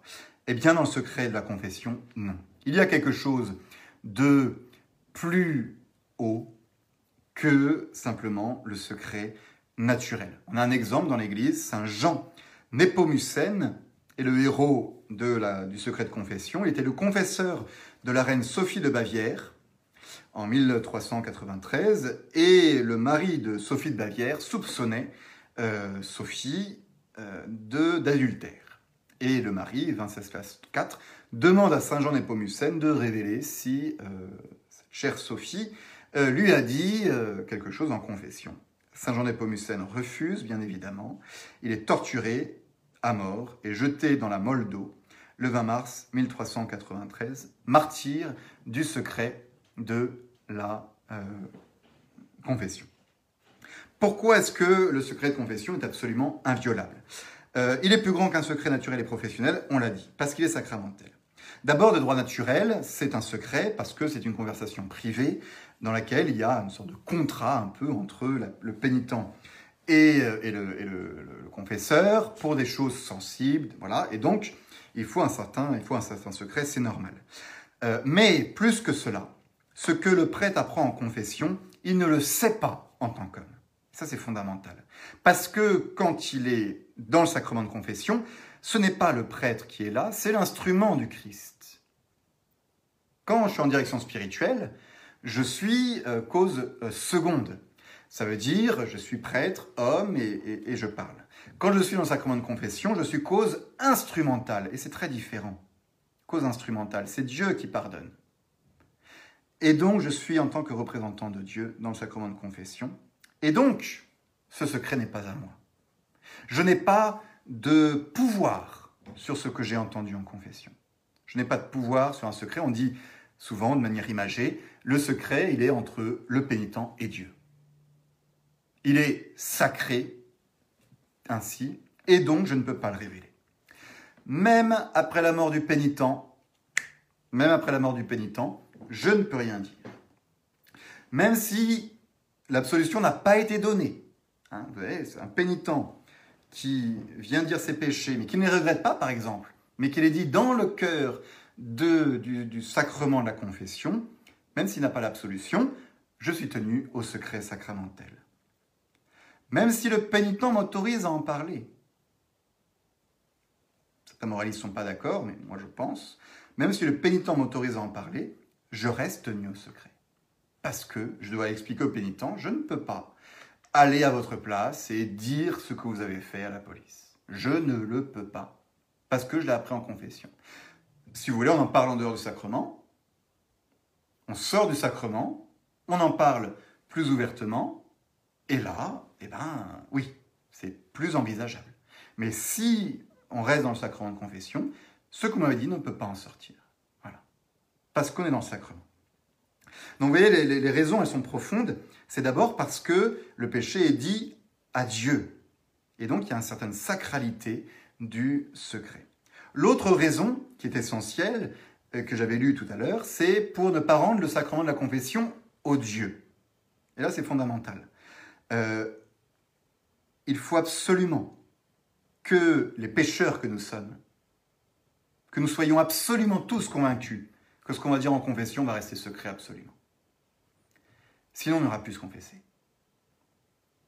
Sinon, ça met un obstacle, un obstacle énorme à la miséricorde de Dieu. Et donc, pour défendre la miséricorde de Dieu, jamais je ne peux dire un secret de confession. Imaginez, si euh, je dis à quelqu'un ce que m'a dit le pénitent d'avant, eh bien la personne à qui je le dis, elle va penser que bah, Peut-être que je dis la même chose, que je vais dire ses péchés au pénitent suivant. Et elle va plus les dire. Si je romps une seule fois le secret de confession, même pour quelque chose d'extrêmement grave, ça met en péril le sacrement lui-même et la confiance que les pénitents ont envers le sacrement de confession. Ça le rend odieux et onéreux, et donc je l'abîme. Voilà. Euh, donc les deux raisons, elles sont là. La première raison, c'est euh, que c'est dit à Dieu, la deuxième raison, c'est pour préserver l'accès, la facilité d'accès de ce sacrement. Voilà. Exemple de secret de confession, il faut aller jusqu'au bout. Hein. Un homme va être mis à mort pour un crime. Or, je viens d'apprendre en confession que cet homme est innocent et euh, je connais le vrai coupable par une confession. Par exemple, parce que le vrai coupable est venu se confesser. Je ne peux rien dire. Je ne peux rien dire et je ne peux pas empêcher la mise à mort de l'innocent. Si la chose, je l'ai appris uniquement en confession. On va toujours essayer de dire en confession, si on juge que quelque chose nous est dit et qu'il est important que ça se sache à l'extérieur, on va dire au pénitent, il faut que vous en parliez. Il faut que vous alliez vous dénoncer à la police. C'est absolu. Je ne peux pas vous donner l'absolution si vous n'allez pas vous dénoncer, par exemple. Mais euh, le pénitent, c'est lui. Et moi, je ne peux pas utiliser ce que j'ai appris après pour aller euh, dénoncer la personne à la police, pour empêcher la condamnation. J'ai appris en confession, par exemple, par euh, l'épouse, il y a un couple qui vient se confesser, j'apprends dans la confession de l'épouse qu'ils ont fait des choses malhonnêtes avec son époux, ensemble, tous les deux. Et ensuite, je reçois l'époux en confession. Euh, et l'époux en confession bah, ne confesse pas du tout euh, la chose que l'épouse a confessée, alors qu'ils ont fait la, la, bêtise ou le crime ensemble. Eh bien, je n'ai pas le droit de poser de questions à l'époux pour qu'il m'avoue ce qu'il a fait. Je n'ai pas le droit de lui refuser l'absolution, je n'ai même pas le droit de lui refuser la communion après. Parce que ce que j'ai appris, je l'ai appris par son épouse dans le sacrement de confession, et je ne peux pas l'utiliser pour la confession suivante. Si j'apprends que ma secrétaire vole dans la caisse, je n'ai pas le droit de la renvoyer ensuite. Euh, si un supérieur de séminaire apprend en confession qu'un séminariste fait semblant et n'a pas la vocation, il n'a pas le droit de le renvoyer si c'est appris en confession. D'ailleurs, c'est pour ça que les supérieurs de séminaire euh, n'ont pas le droit de confesser leurs séminaristes. Il y a un cas euh, qui, est, connu, euh, est-ce que c'est vrai, est-ce que c'est pas vrai, j'en sais rien, mais c'est raconté en tout cas d'un... Savez que le KGB, à un moment, pendant la, guerre froide, pendant le communisme, a, essayé d'infiltrer les, séminaires et qu'ils envoyaient des, des agents dans les séminaires pour suivre les études. Et il y aurait un cas où le séminariste, euh, a fait exprès de se confesser à tous les, prêtres du séminaire en disant ben voilà, j'ai pas la vocation, j'ai pas la foi, euh, voilà, un toc. Et tous les prêtres étaient bloqués et ne pouvaient rien dire absolument. Après, attention, si on apprend quelque chose en dehors d'une confession, là, ça change tout. Mais l'information que j'ai en confession, je ne peux pas euh, l'utiliser. Au sortir de la confession, je n'ai pas le droit d'aller voir le pénitent qui vient de se confesser, lui dire Ah, mais d'ailleurs, ce que vous m'avez dit en confession, là, je reviens dessus parce que machin, et donc, euh, toc, toc, toc. Non, non, non, non. J'ai pas le droit de réaborder avec euh, le pénitent un sujet qu'il m'a dit en confession, en dehors de la confession. En direction spirituelle, c'est ça. Hein. J'ai pas le droit, je fais la confession, ensuite on passe en direction spirituelle. J'ai pas le droit de parler de ce que j'ai entendu en confession. Il faut que j'attende que le pénitent aborde la question et me redise la chose en dehors de la confession pour qu'on puisse en parler à ce niveau-là. Cas ultime, qui a euh, euh, troublé, s'arraché les cheveux de nombreux moralistes, si j'apprends que le pénitent, dans une confession, a, empoisonné mes burettes. Euh, soit que c'est lui qui l'a fait, soit que c'est un complice qui l'a fait, et que mes burettes sont empoisonnées, je dois dire la messe après la confession, et tout et tout ou qu'il y a une bombe dans l'église. Je la prends en confession. Ou qu'il y a une bombe dans l'église. Moi, de moi-même, je ne peux rien faire. Et ça, je crois que c'est absolu. Les moralistes ne sont pas tous d'accord sur la question. Euh, ben voilà, la, question arrive là, juste là. Euh, je, crois que la règle est absolue. Il ne peut pas avoir d'exception au secret de confession. Alors je peux, après, il faut je trouve d'autres manières, d'autres méthodes, dans la confession elle-même, de dire, bah, si c'est la personne qui vient euh, confesser qu'elle l'a fait, bah, je peux essayer de l'exciter au, regret, au repentir, et lui dire, bah, comme en pénitence, vous irez euh, vider mes burettes, ou en pénitence, vous irez désamorcer la bombe. Voilà. Euh, mais moi, si je l'ai appris en confession, je ne peux pas sortir des confessionnels et dire, attention, il y a une bombe, ou aller désamorcer la bombe. Parce que ce serait violer le secret de confession. Ce serait violer le secret de confession. À mon avis, alors, pour certains cas, les moralistes, certains moralistes vont dire le prêtre euh, ne peut pas le dire, ne peut pas, euh, voilà, mais si pendant la messe euh, il dit la messe et que il tremble un peu et que la burette de vin, oups, il la renverse sans faire exprès, bon, bon, ça passe. Cas, complexe. Cas complexe. En soi, euh, en soi euh, la règle, c'est que je ne peux pas utiliser une information que j'ai appris en confession. En tout cas, si ça concerne un péché ou quelque chose, un péché, c'est ça le, le, secret de confession porte principalement sur les péchés que j'ai entendus et sur les choses qui seraient défavorables aux pénitents. Et qui rendrait le sacrement à Dieu. Peut-être que je vais sauver l'Église tout entière, mais si l'un des paroissiens se rend compte que j'ai désamorcé la bombe parce que je l'ai appris en confession, c'est peut-être le salut de son âme tout entier que je mets en péril. Parce qu'il n'ira plus se confesser. Peut-être. En tout cas, c'est ça que l'Église veut protéger absolument, en disant en aucun cas, je ne peux révéler ou utiliser une information que j'ai appris en confession en dehors d'une confession. La seule chose possible, c'est d'une confession à l'autre, dans la confession, dans le secret de confession, ce que j'ai appris dans la confession précédente du pénitent, je peux, vous avez une confession fréquente avec le même prêtre, le prêtre peut utiliser les informations qu'il a eues sur la personne, parce qu'il l'a confessé il y a deux semaines, il la confesse tous les, toutes les deux semaines. Et donc, dans le petit discours qu'il va dire dans la confession, il peut orienter la personne en utilisant ce qu'il sait d'elle sur euh, ses péchés, mais aussi sur, sur sa vie et sur tout ça. Mais ça, c'est parce que il y a une continuité, si vous voulez, entre chaque confession, entre le pénitent et son confesseur. Mais on reste dans le cadre du secret de sa confession.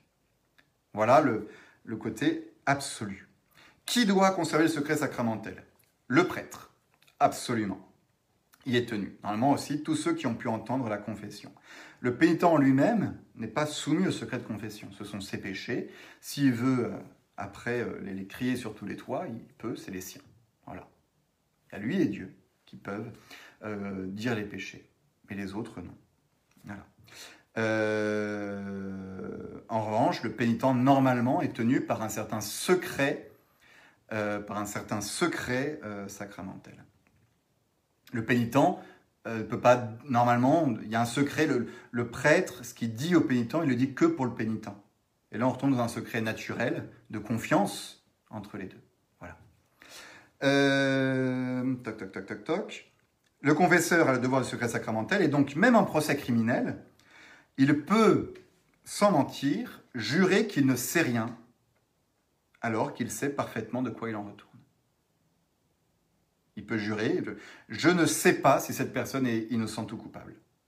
On lui demande, enfin, est-ce que vous savez, est-ce que vous savez si euh, telle personne a tué euh, Il peut dire en toute vérité, je ne le sais pas. Parce qu'en vérité, il ne le sait pas. En tant qu'homme, il ne le sait pas. On est vraiment dans un ordre surnaturel qui dépasse le cadre humain euh, de la connaissance et de la science qu'on peut avoir. Ce que je dois taire, c'est toute espèce de péché et aussi tout ce qui serait défavorable au pénitent. Une, maladie qu'il aurait et que j'ai appris en confession, euh, une maladie naturelle, un truc qu'il a. Si je l'ai appris, je ne peux pas le dire. Voilà. Et même voilà, si l'absolution est refusée, je suis comme tenu au secret. Euh, voilà. Je vous dis, pour l'histoire des burettes, il y a une petite dispute entre les moralistes. Mais moi, je préfère dire que euh, ça a été appris en secret de confession, ça n'existe pas, tout simplement. Je ne le sais pas. Je ne le sais pas. Et je pense dans des cas extrêmes qui n'arrivent jamais, hein, qu'un pénitent qui viendrait se confesser d'avoir euh, mis, euh, ce serait vraiment très très très malicieux, eh ben voilà, Dieu, intervient ou, je meurs martyr du secret de confession, quoi. C'est beau. Voilà. Si jamais je révèle un péché que j'ai appris en confession, il y a deux sortes de, façons dont je peux le révéler. Soit de manière directe, je vais voir euh, quelqu'un, je lui dis, ah, tu sais pas, la dernière, euh, machin, il a, il a fait ça. Hop. Euh, divulgation directe, j'ai donné le péché et la personne qui l'a fait. C'est un péché mortel, absolument, et je suis excommunié d'office, excommunié d'office, et pour lever cette excommunication, c'est le Saint-Siège. Donc j'ai plus le droit de confesser, de dire la messe, d'exercer le sacerdoce, c'est fini. C'est fini. Voilà. C'est une divulgation indirecte, euh, par exemple, alors il y a une histoire amusante, euh, le curé, euh, le curé fête les 50 ans de sa présence dans, une, le petit village. Voilà. Et il, est un, il y a une petite fête organisée pour lui après la messe. Et euh, tout le monde est là, et, lui dit, euh, voilà, je suis très heureux d'être dans ce village depuis 50 ans. Euh, si vous saviez, la première fois que je suis arrivé, mon, premier pénitent, il m'a dit qu'il avait, qu'il avait, qu'il avait tué son voisin. Alors, je me suis dit, voilà, c'est quoi ce visage je ne révèle pas le secret, parce que je ne vous dis pas qui c'est, bien entendu, hein, mais 50 ans, mon premier pénitent, il m'a dit qu'il avait commis un meurtre.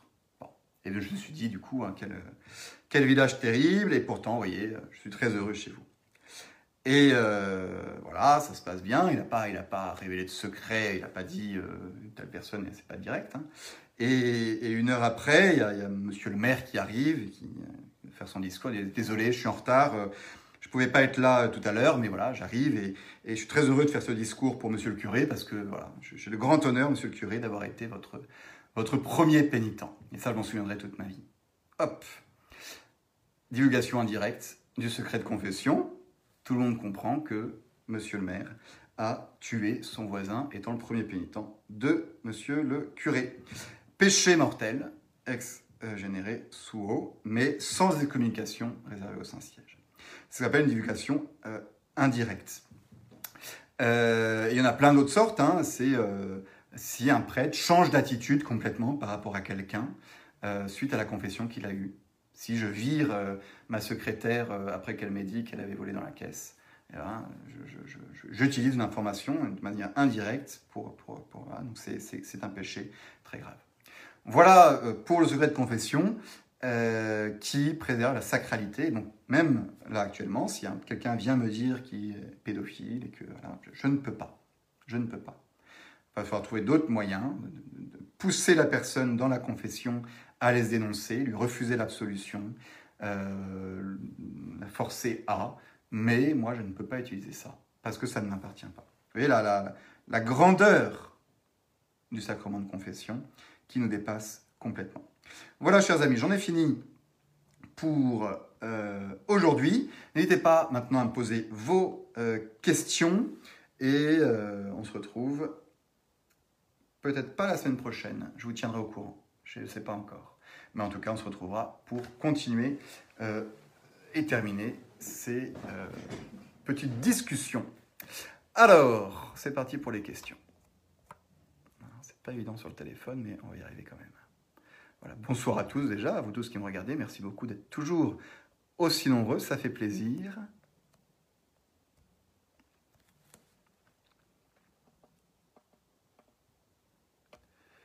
Euh, merci. Alors, Phil. Bonjour, monsieur l'abbé. Donc, ça, c'est plutôt personnel. Vous pouvez me contacter euh, si vous voulez directement par, euh, par Facebook en mettant un petit message, puisque vous voyez mon profil. je vous enverrai mon, mon, mail, absolument, pour aller à Butry, cette belle paroisse de Butry, sur Oise. Bonsoir à tous. Donc, il y avait du monde aujourd'hui. Tac, tac, tac. Alors. Bonsoir, bonsoir Céline. Bonsoir Aude. Pourriez-vous nous écrire la bibliographie dont vous avez parlé au début? Je la réécrirai après la conférence. Comptez sur moi. À ce sujet, le livre de la Fraternité Saint-Pierre est très bien pour ceux qui ne le connaissent pas encore. Oui, absolument. Euh, un très bon petit livre qui, en plus, a le mérite d'être gratuit. Euh, qui, je crois, s'appelle une méthode pour se confesser ou apprendre à se confesser. Un petit livre, il faudrait que je retrouve. En effet, c'est idiot parce que je ne l'ai pas là sous les yeux. Un petit guide euh, très bien fait, à la fois avec l'examen de conscience, mais aussi avec des conseils pratiques pour la confession. C'est destiné aux adultes plutôt. Et euh, c'est fourni gratuitement dans les paroisses de la fraternité euh, Saint-Pierre. je pense que ça se trouve aussi sur Internet, ce petit, ce petit guide de la confession. Je crois que c'est ça, guide de la confession. Bonsoir Quentin.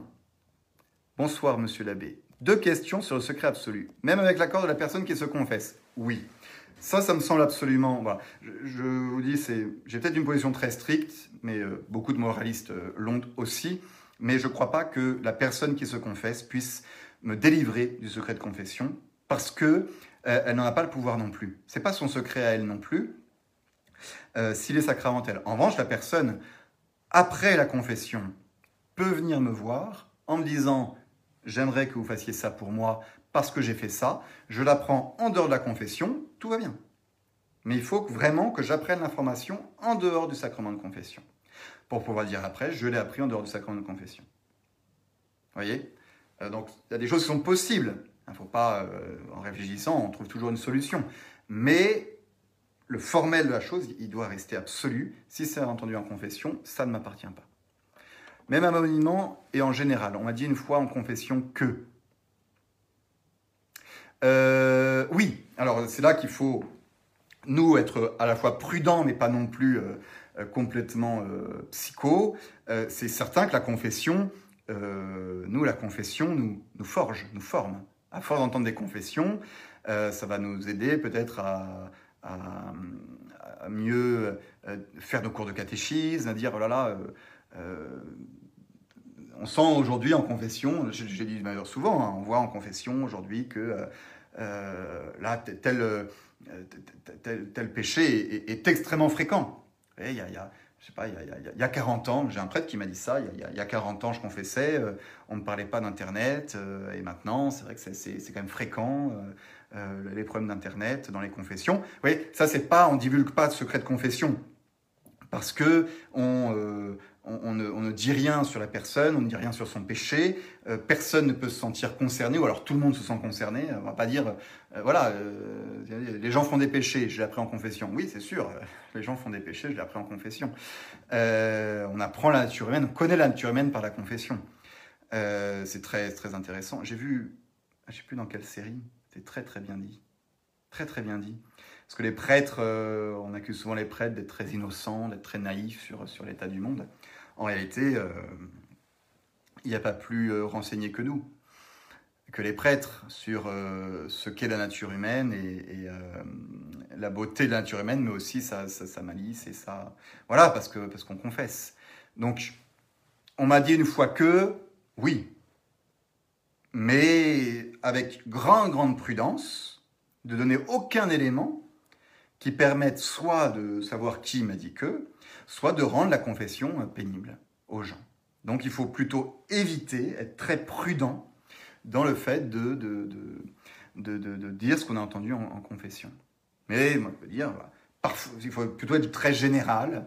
Et là, parfois, c'est vrai qu'on a des gens qui, euh, euh, quand ils se confessent, ils racontent leur vie.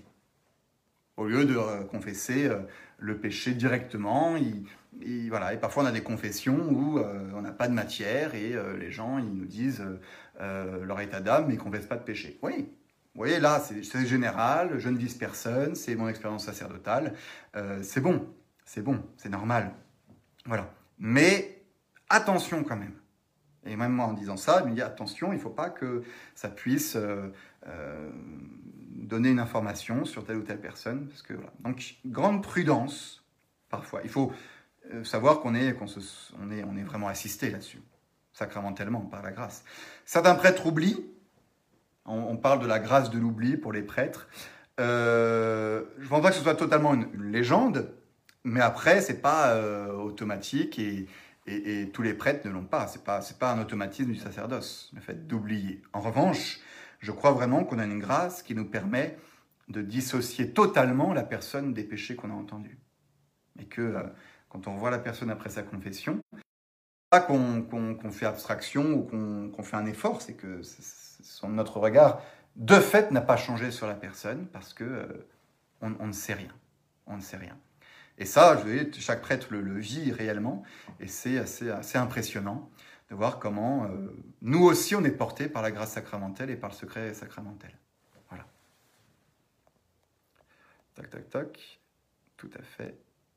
Le prêtre supporte la confession, même très lourde. Mais l'homme, est-ce l'humain en tant que tel qui supporte ces secrets? Ben voilà, ça, ça, tout à fait, ça rejoint ce que je vous disais.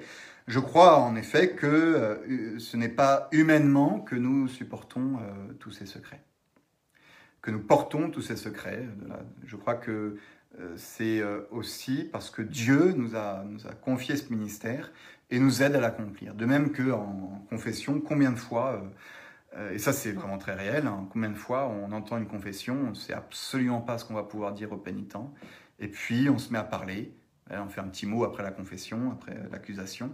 On se met à parler, et puis tout d'un coup, on dit des trucs auxquels on n'avait jamais pensé, et il se trouve que ça touche la personne, que c'est exactement ce qu'il fallait qu'elle entende, alors qu'on l'a pas préparé du tout. On se sent porté. C'est un lieu, c'est un lieu de grâce, hein, la confession, pour le, pour le pénitent, mais aussi pour le prêtre, qui, je vous dis, est instrument.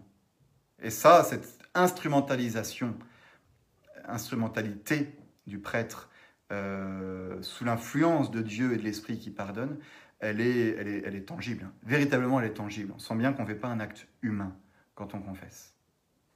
Voilà. Le prêtre peut-il parler de façon générale et non précise de ce qu'il entend la confession? Par exemple, souvent les pénitents sont trop éva- bah voilà. Euh, par exemple, souvent ils disent j'étais trop paresseux. Oui, ça tout à fait, parce que on n'est pas dans euh, la révélation d'un secret euh, qui concerne une personne. Voilà, j'ai déjà parlé. Donc en effet, ça rejoint une question très pertinente, tout à fait. Le prêtre peut-il informer sa hiérarchie d'un élément de la confession? Absolument pas. Voilà, si on, tout à fait. Erwan, si on est euh, cohérent avec euh, tout ce qu'on a dit, euh, le secret de confession, il est secret pour tout le monde, même pour mon patron, même pour mon évêque, même pour le pape.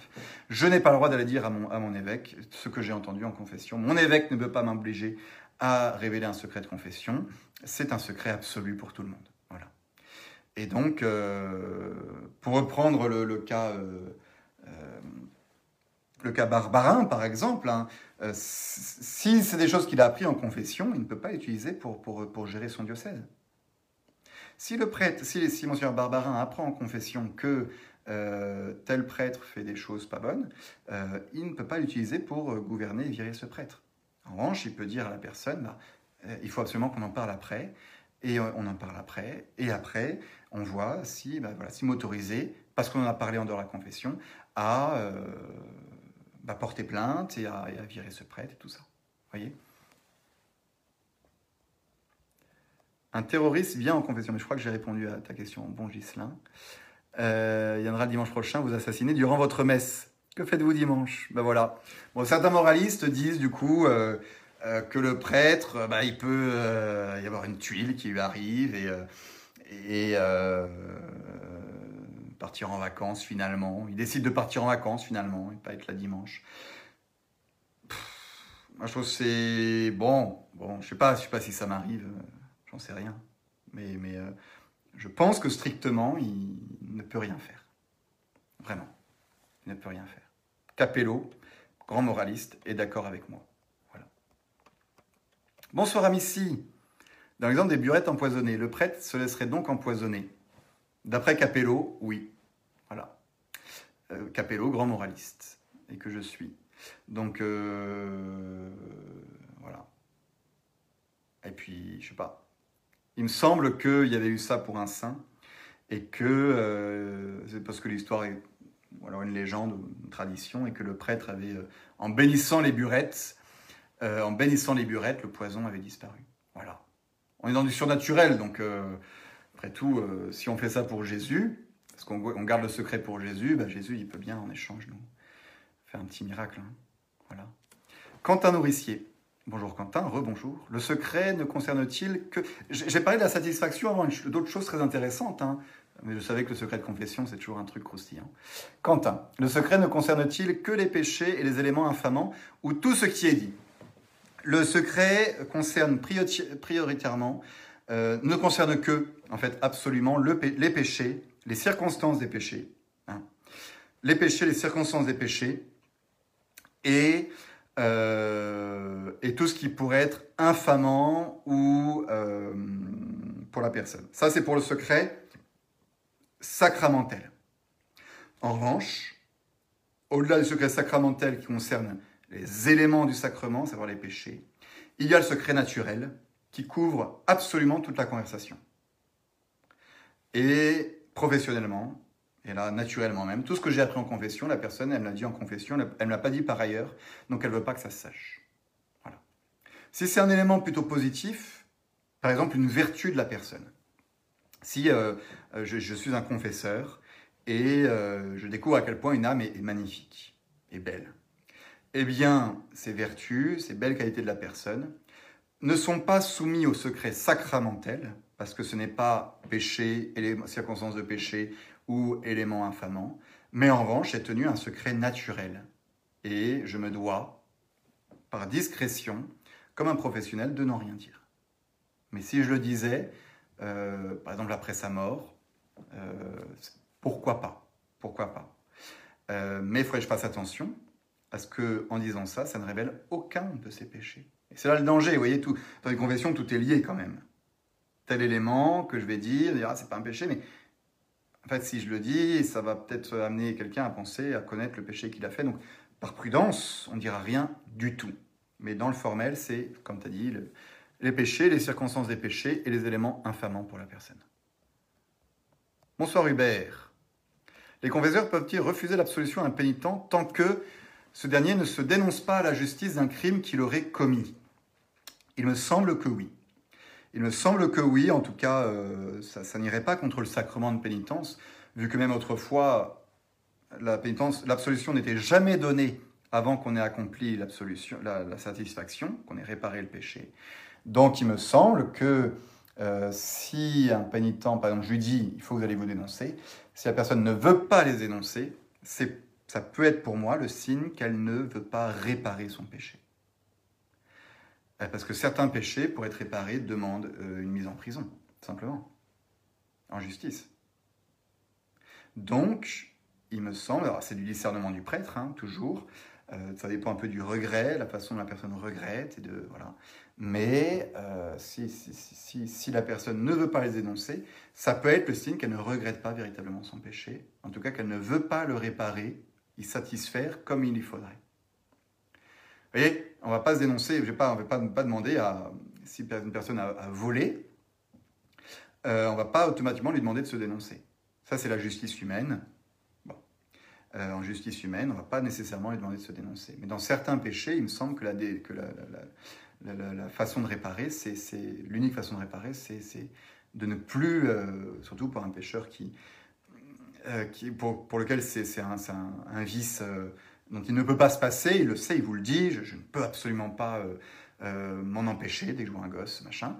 Euh, bah vous allez dire, la seule façon de ne plus pécher, c'est d'aller vous dénoncer, d'aller en prison. Si la personne ne veut pas et dit, bah non, mais je vais continuer à, rester dehors, en sachant pertinemment que si elle reste dehors, elle retombera, à mon avis, là, tu peux dire, bah, vous, vous, vous, vous n'êtes pas assez prête à satisfaire. Donc oui, refuser l'absolu. À mon avis, mais tout le monde ne serait pas d'accord peut-être, pour certains péchés. Toc, toc, toc. Bonsoir Isabelle. Bonsoir Aude. Guide pratique pour la confession, le voilà. Gratuit, dispose sur Internet aussi. Ben voilà, pour tous ceux qui nous regardent, vous avez un lien, merci Aude, pour euh, un guide pratique pour la confession très bien fait à la boutique fssp.fr. Bonsoir Marie. Si un criminel, lors de son jugement, dit que son confesseur était au courant de son crime, le prêtre peut-il être condamné pour complicité par la loi ou alors prendre en compte le secret de confession? Il me semble que euh, la loi, pour le moment, dans, la plupart des pays, la loi euh, n'a pas trop statué sur le secret de confession. Il me semble qu'en Australie, par exemple, la question a été soulevée assez violemment et qu'ils euh, sont en train de réfléchir, si ce n'est pas déjà fait, à obliger à dire, le, comme pour des professionnels, le prêtre doit dire euh, pour certains péchés qu'il a appris en confession, notamment les crimes de pédophilie. Et donc, comme nous, bah, on va refuser ça, parce que c'est hors de question que pour n'importe quel motif on dévoile quelque chose. Euh, il se peut fort que des prêtres puissent être mis en prison euh, par la loi euh, parce qu'ils ont refusé de révéler le secret et donc mis en prison par complicité. Oui. Il se peut tout à fait qu'un jour la loi française dise le prêtre qui n'a pas révélé à la loi ce qu'il a entendu en confession est complice. Eh bien, dans ce cas-là, ben, on ira en prison. C'est tout à fait envisageable, surtout aujourd'hui où le secret sacré n'a plus beaucoup de, les gens s'en foutent, quoi. Donc, euh, bon, on verra, on sera peut-être des martyrs de la confession. Voilà. Paolo. Et quand est-ce qu'on peut passer se confesser? Mais tu passes quand tu veux. Tu as. Euh, euh, tu passes quand tu veux. Nous sommes disponibles à l'appartement toute la journée. en revanche, tu mets un petit message sur, sur Messenger pour qu'on trouve le bon, créneau. Mais voilà, ou sinon euh, par, par, par mail. Voilà. Estelle. Bonjour Estelle. Bonjour Monsieur l'abbé. Merci beaucoup pour cette conférence. Est-ce que si un pénitent entend certains éléments de la confession du pénitent précédent, il est tenu au même secret que le prêtre avec les mêmes modalités, etc. Euh, il faut que je creuse un peu. Il faut que je creuse un peu. Mais d'après ce que j'ai lu, il me semble que oui. Il me semble que oui. Euh, si on a entendu quelque chose d'une confession, euh,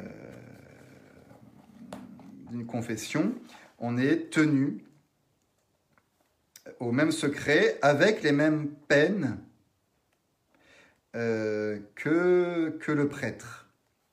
Je regarde si je trouve ça rapidement. Du sujet, du ministre, du ministre. Tout en latin là, donc euh, voir. De la restriction, la solution du cas réservé.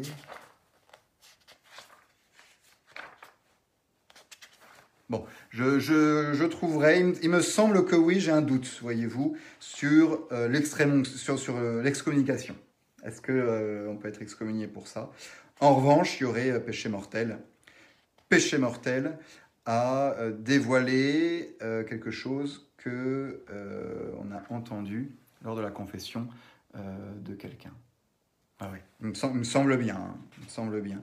J'avoue, j'ai un petit doute parce qu'on se concentre surtout sur le prêtre dans ces, dans ces questions-là. Euh,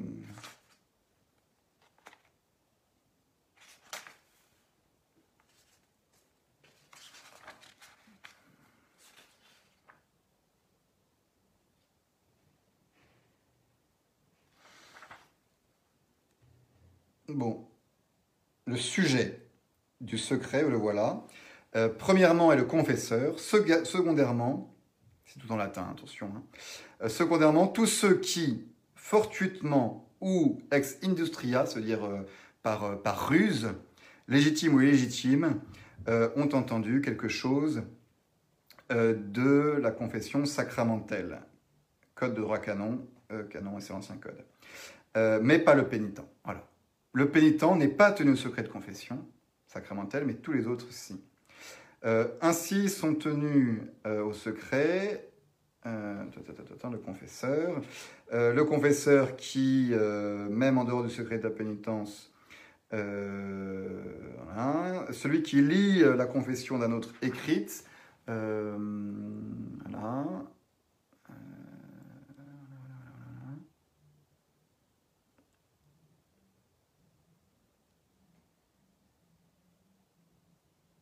Donc il me semble, je ne vois, pas de distinction particulière là, mais euh, peut-être à, approfondir. Je vais regarder un peu mieux. Si dans l'exemple de la secrétaire, le prêtre remarque son comportement suspect. Voilà. Si l'information il n'a pas utilisé le secret. Donc si, je reprends le cas, si dans l'exemple de la secrétaire, le prêtre remarque son comportement suspect, il n'a pas utilisé le secret et pense honnêtement l'avoir observé lui-même, mais il peut avoir été inconsciemment influencé par ce qu'il a entendu. Il ne sait pas dans quelle mesure ça a joué. Peut-il en tirer des conséquences? Euh, là, on rentre dans le domaine du prudentiel, évidemment. Évidemment. Euh, si euh, lui a un,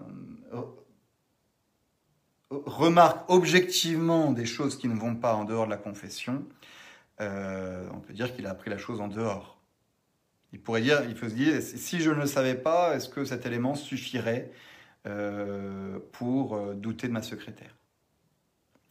Et peut-être que voilà, il pourrait, il pourrait avoir un élément suffisant en dehors de la confession pour dire, bah, en me basant uniquement sur ce fait-là, je peux dire il y a un problème ou mener une enquête, voilà. Parce que j'ai un élément en dehors de la confession qui suffit, euh, voilà.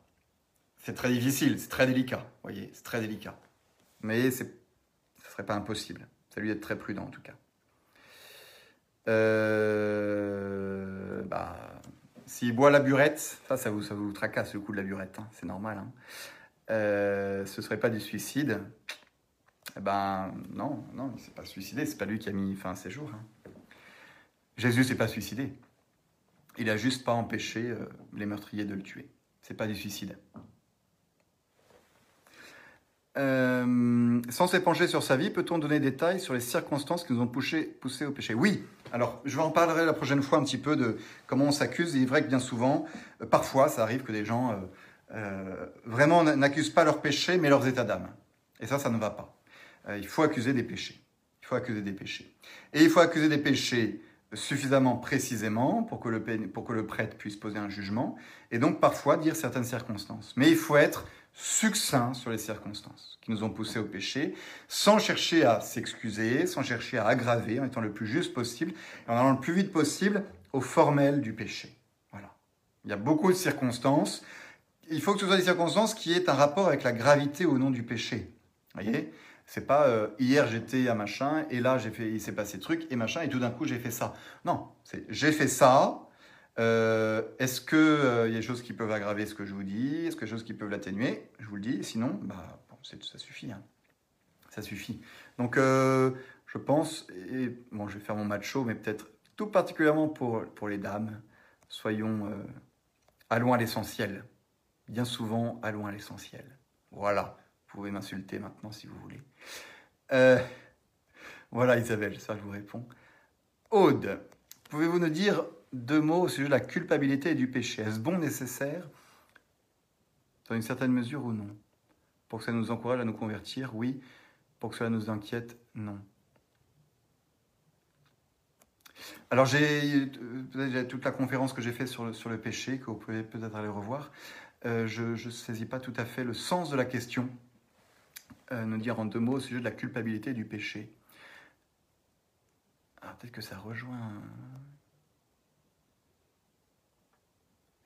une question déjà posée, mais comme j'arrive pas à le voir. Euh, il y a un bon, euh, peut-être que c'est ça votre question, il y a un bon livre de Saint François de Sales qui est L'art d'utiliser ses fautes, dans lequel, oui, notre culpabilité, notre péché peut être bon, peut, avoir des, un, certain bonnes, bonnes conséquences dans la mesure où ça nous humilie, où ça nous aide à nous convertir, euh, où ça nous réveille un petit peu, comme penser à l'enfer, ça peut sauver des âmes, quoi, simplement. Je ne sais pas du tout si ça répond à votre question, parce que j'en saisis pas tout à fait le sens. Aude. Marie-Aline. Bonsoir Marie-Aline, bonsoir Monsieur l'abbé. Comment se fait-il qu'on puisse... Ah, une question sur la satisfaction, merci beaucoup. Comment se fait-il qu'on puisse non seulement satisfaire pour nos péchés, mais aussi réparer pour ceux d'autres personnes? Exemple blasphème. Ces réparations ont-elles des conséquences seulement par rapport à Dieu, consolation, ou bien aussi par rapport aux pénitents? Je ne sais pas bien comment on peut réparer pour quelqu'un d'autre. Eh bien, c'est une très très bonne question parce que c'est exactement comme ça que Jésus a agi. Jésus n'a pas commis de péché. Jésus n'a pas commis de péché, mais il a pris sur nous la peine de nos péchés pour présenter à Dieu un acte d'amour plus grand que euh, n'a été l'offense que nous avons faite. C'est ce qu'on appelle la satisfaction vicaire. Jésus a satisfait à notre place, non pas en péchant, mais en prenant la peine. Et comment ça se fait que euh, ça puisse nous sauver, nous, alors que c'est Jésus qui l'a fait? Ça, pour comprendre ça, il faut faire appel à autre chose qu'on appelle le mérite. Euh, euh, et sans entrer dans tous les détails, Jésus euh, est connecté à nous, si vous voulez. Il y a une certaine union entre Jésus et nous, ce qui fait que ce que Jésus fait, ça rejaillit sur nous. Parce que nous sommes unis à Jésus dans ce qu'on appelle le corps mystique de l'Église, la communion des saints, qui nous unit tous. Et donc ce que fait l'un, peut avoir des conséquences sur l'autre. Surtout ce que fait Jésus comme tête du corps mystique peut avoir des conséquences sur nous qui sommes ses membres, pourvu que nous ouvrions notre cœur à cette satisfaction vicaire que Jésus a fait pour nous. Eh bien, c'est exactement le même fonctionnement qu'il peut y avoir lorsque euh, des saints, par exemple, des religieuses, des, âmes saintes, euh, vont réparer pour les péchés des autres. Réparer pour les péchés des autres, ça veut dire qu'elles vont, euh, au nom de l'amitié qu'elles ont envers Dieu, porter volontairement sur elles les peines, des peines qui sont, qui sont liées au péché des hommes, au péché des blasphèmes par exemple, et donc elles vont euh, jeûner, elles vont, euh, ils vont, hein, il n'y a pas que les religieuses qui satisfont pour les autres, ils vont euh, faire des prières, ils vont poser des actes de charité en disant, mais cet acte de charité, Seigneur, je le pose pour le salut de telle autre âme. Et on fait fonctionner le même système. C'est-à-dire que moi, en vertu de l'amitié que j'ai avec Dieu, je j'offre à Dieu un acte d'amour qui me fait rentrer dans sa bienveillance et qui peut transformer l'âme de celui pour qui je le fais. Je peux mériter pour un autre, si vous voulez. Je peux mériter pour un autre parce que je suis ami avec Dieu et que Dieu ne refuse jamais rien à ses amis. Voilà l'idée. Dieu ne refuse jamais rien à ses amis. Donc j'utilise l'amitié que j'ai avec Dieu, les religieuses utilisent la profonde amitié qu'elles ont avec Dieu pour intercéder auprès de Dieu afin que Dieu déploie le plus de grâce possible pour sauver euh, les âmes qui ont fait des péchés. C'est comme ça qu'on satisfait, qu'on répare, qu'on apaise le cœur de Dieu euh, qu'on le console, oui. Euh, voilà. Est-ce que ça répond à la question? Je la relis quand même. Comment se fait-il qu'on puisse non seulement satisfaire pour nos péchés, mais aussi réparer pour ceux d'autres personnes? Voilà, le Christ a fait. Ces réparations ont-elles des conséquences seulement par rapport à Dieu? Elles ont des conséquences par rapport à Dieu, elles l'apaisent. Voilà, c'est sûr, c'est de l'amour qui est donné à Dieu. mais aussi, elles peuvent avoir des conséquences par rapport au pénitent, parce qu'ayant pris sur moi la peine du pénitent, je peux lui ouvrir euh, le cœur a des grâces, pourvu que lui décide de se laisser faire par les grâces. C'est le même, même principe quand on prie pour quelqu'un. Voilà. Donc ça fait rentrer des notions complexes, je l'avoue, de la satisfaction et du mérite. C'est les deux premières questions de saint Thomas d'Aquin. C'est euh, l'un des thèmes de mon mémoire. Comme ça, vous pourrez regarder ça. Marie, bonjour Marie. Si un prêtre n'a pas donné l'absolution et c'est donc que quelqu'un est en état de péché mortel non pardonné, peut-il lui refuser la communion? Eh bien, euh, non, si euh, il sait qu'il est en état de péché mortel uniquement parce qu'il l'a eu en confession. Voilà. L'information que j'ai eue, si, si c'est moi, j'ai pas donné l'absolution, donc je sais qu'il est en péché mortel, ben je dois comme lui donner la communion après. S'il se présente à moi, vous voyez, s'il vient à la messe, et euh, s'il vient à la messe et qu'il il demande la communion, euh, si je refuse la communion, c'est que je révèle que cette âme est en état de péché mortel. Et donc je révèle quelque chose que j'ai appris en confession. Donc non, je ne peux pas. En revanche, si euh, toute la communauté sait très bien que cette personne-là euh, fait n'importe quoi et est en état de péché mortel, c'est un péché public, notoire. et donc là, c'est notoire, donc je peux lui refuser. Mais parce que c'est notoire, pas parce que je le sais dans la confession.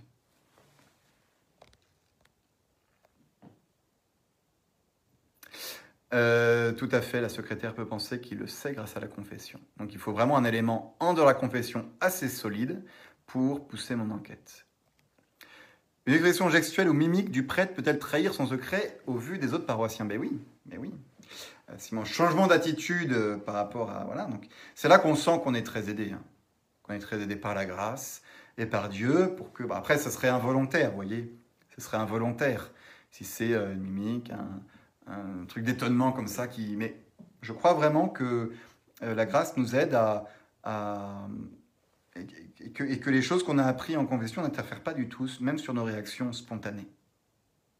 De joie, d'étonnement, de, par rapport à un truc qu'on apprend. Et il y aura vraiment, euh, moi je veux dire, on apprend un truc en dehors de la confession, alors qu'on le savait déjà en confession, eh ben on est étonné de l'apprendre, véritablement. Et on ne fait pas semblant. Honnêtement, je, vous dis, on ne fait pas semblant. Parce que ça, ça vient euh, comme une information qu'on n'avait pas. Euh, ce qu'on avait appris en confession, ce n'était pas dans les cases euh, info enregistrées. Quoi. Donc oui, vraiment, vraiment, je crois que la grâce nous aide beaucoup là-dessus. Aude, d'accord, je vois mieux. Est-ce que la culpabilité est forcément nécessaire et bonne pour nos péchés? Ah voilà, si cela nous amène à nous convertir. Oui, la culpabilité, le sentiment de culpabilité, vous voulez dire, est, bon, oui, oui, il est... C'est, je dirais, le sentiment de culpabilité est une des peines liées au péché, une des conséquences du péché. En soi, c'est un mal, ça nous fait souffrir, mais ça peut être utilisé pour le bien, pour nous pousser à nous convertir. On en reparlera euh, quand on verra la contrition imparfaite, parce que justement, c'est ça, euh, la contrition imparfaite c'est, euh, elle peut être liée à ce sentiment de culpabilité. C'est, l'enfant prodigue qui, ah là là, j'ai fait ça, zut, Je n'ai pas l'âme en paix. Eh bien ça, c'est une conséquence du péché que Dieu va utiliser pour nous pousser à nous, à nous tourner vers lui. Voilà. Il est bon d'être inquiété par nos péchés, oui, absolument. Il est bon d'être inquiété par nos péchés, euh, il est bon d'être troublé par nos péchés, parce que de fait c'est troublant. Et euh, une âme qui euh, ne ressent aucune culpabilité, aucun, aucune honte, aucun remords, eh ben, c'était une âme qui s'est complètement blasée contre le péché. Donc voilà. La satisfaction, c'est un argument en faveur de la peine de mort qui peut contribuer au salut du condamné s'il l'accepte, alors que certains affirment au contraire qu'elle enlève aux pécheurs toute possibilité de repentir, ce que dit en substance le nouveau catéchisme. Qu'en pensez-vous? Ah, un grand sujet. Peut-être pas avoir le temps de me lancer dans la peine de mort aujourd'hui, mais je crois qu'en effet, dans l'esprit de saint Thomas d'Aquin, euh, dans l'esprit de saint Thomas d'Aquin, euh, euh, il y a de ça. Si vous voulez, c'est complexe parce que la, peine de mort, ça va être équivalent de la peine infligée. Et on va, des, gens, vont dire, ben non, il est mieux que la personne reste en vie pour subir volontairement sa peine, pour l'accepter, pour la vivre. Et ce serait plutôt ça la satisfaction. Mais c'est vrai que accepter la peine de mort, c'est aussi satisfaire. Ça peut être satisfaire. Ça dépend un peu de la, façon dont la personne la reçoit. On, dit que le, dernier condamné à mort, enfin, comment il s'appelait? Fresne Fraisse Fraisse Julien Fraisse Je ne sais plus. s'est converti et, et, a, et a offert sa peine de mort en quelque sorte, hein, comme étant euh, justice par rapport à ses péchés, et c'est une très belle satisfaction. Bon, euh, c'est des sujets qui sont connexes en effet, je ne vais pas me prononcer. Ici, euh, sert à rien que je vous donne mon avis sans l'avoir argumenté, ce qui prendrait un peu de temps. Mais bon, euh, moi je suis très thomiste, donc saint Thomas était assez quand même peine de mort. Vous l'avez saisi. L'art d'utiliser ses fautes, Absolument, cours de lecture avec l'abbé de Lavar, c'est très très bien ça. Voilà. Tac.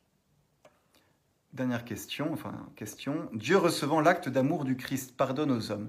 Le pardon n'est-il pas que le fait du Père au sein de la Trinité euh, C'est complexe, bien entendu. Le pardon est, on rentre dans des, distinctions assez complexes. Euh, l'amour dont nous bénéficions, c'est l'amour de la Trinité tout entière. C'est l'amour de la Trinité tout entière. Mais par appropriation, dit saint Thomas, c'est l'amour du Père. Le pardon est l'affaire de la Trinité tout entière. Euh, c'est le Père, le Fils et le Saint-Esprit qui nous pardonnent. C'est d'ailleurs ce qu'on dit dans, la solution, au nom du Père et du Fils et du Saint-Esprit. Ce n'est pas que le Père qui pardonne. Mais on pourrait dire que chaque personne euh, a un rôle particulier dans le pardon. Le Christ en satisfaisant, le Père en faisant descendre sa bienveillance et le Saint-Esprit euh, en, infusant la, la, contrition dans l'âme du pécheur. Vous voyez, il y aurait différents plans, on pourrait discuter, ça nous emmènerait assez loin, mais le pardon, c'est Dieu tout entier qui le donne.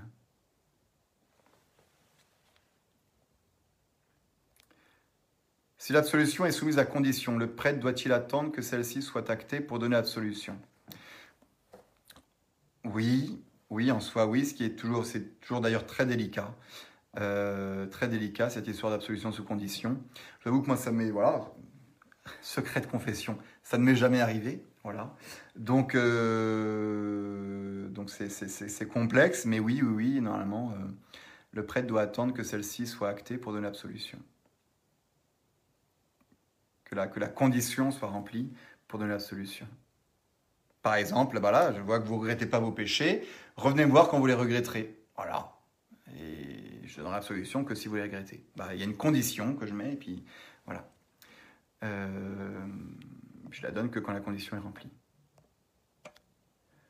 Le secret de la confession. Bonsoir Claire. bon, ça vient d'une femme, donc ça va. Le secret de la confession une raison qui se suffit à elle-même pour écarter les femmes du sacerdoce. Et je suis une femme. Euh, voilà, je, ne commenterai pas, mais, euh, c'est une réflexion intéressante. Euh, alors faites attention parce que les femmes, oui, mais il n'y a pas plus curieux et peuplette qu'un curé, réellement. Il n'y a pas plus pipelé qu'un curé. Donc, donc ça ne marche pas tout à fait. Mais oui, on pourrait réfléchir à ça. Quentin Nourricier sur la peine et le salut. La satisfaction n'a-t-elle pas d'effet n'a-t-elle pas d'effet que sur la peine du purgatoire et pas sur le choix radical entre la donation et le salut? Euh, La satisfaction remet des peines. Remet les peines. Si j'ai fait un péché mortel, euh, la satisfaction, celle du Christ et la mienne, me remet de la peine éternelle que j'avais méritée par mon péché mortel, et également de la peine temporelle du purgatoire, en partie en tout cas. Et je commence à, réparer ma peine temporelle, et je vais continuer toute ma vie à la réparer. Mais non, la satisfaction remet des, des deux peines, peine temporelle et peine euh, éternelle, c'est-à-dire la damnation. Je suis, euh, la damnation est une peine due au péché mortel, et euh, le Christ en satisfaisant, et moi en satisfaisant avec lui, on est remis de cette peine. Jacques Fesch, voilà. Merci Paul. Bonjour Paul. Bonsoir Paul. Jacques Fesch pour le condamné à mort qui s'est converti absolument. Chers amis, chers amis, un immense merci d'avoir suivi cette euh, conférence qui dure, qui dure, là, il se fait tard, donc on va, on va rentrer. Je vous souhaite une bonne soirée, une belle semaine, on prie bien pour que... Oh là, plein de cœur, plein de... Oh, c'est mignon. Euh, merci beaucoup. Et euh, on se redit à très bientôt, je tiens au courant, savoir s'il y en a un la semaine prochaine ou pas. C'est l'acharnement, là, des, cœurs et des, et des likes. Et euh, à très bientôt, une prière. À la prochaine fois. Merci beaucoup. Au revoir.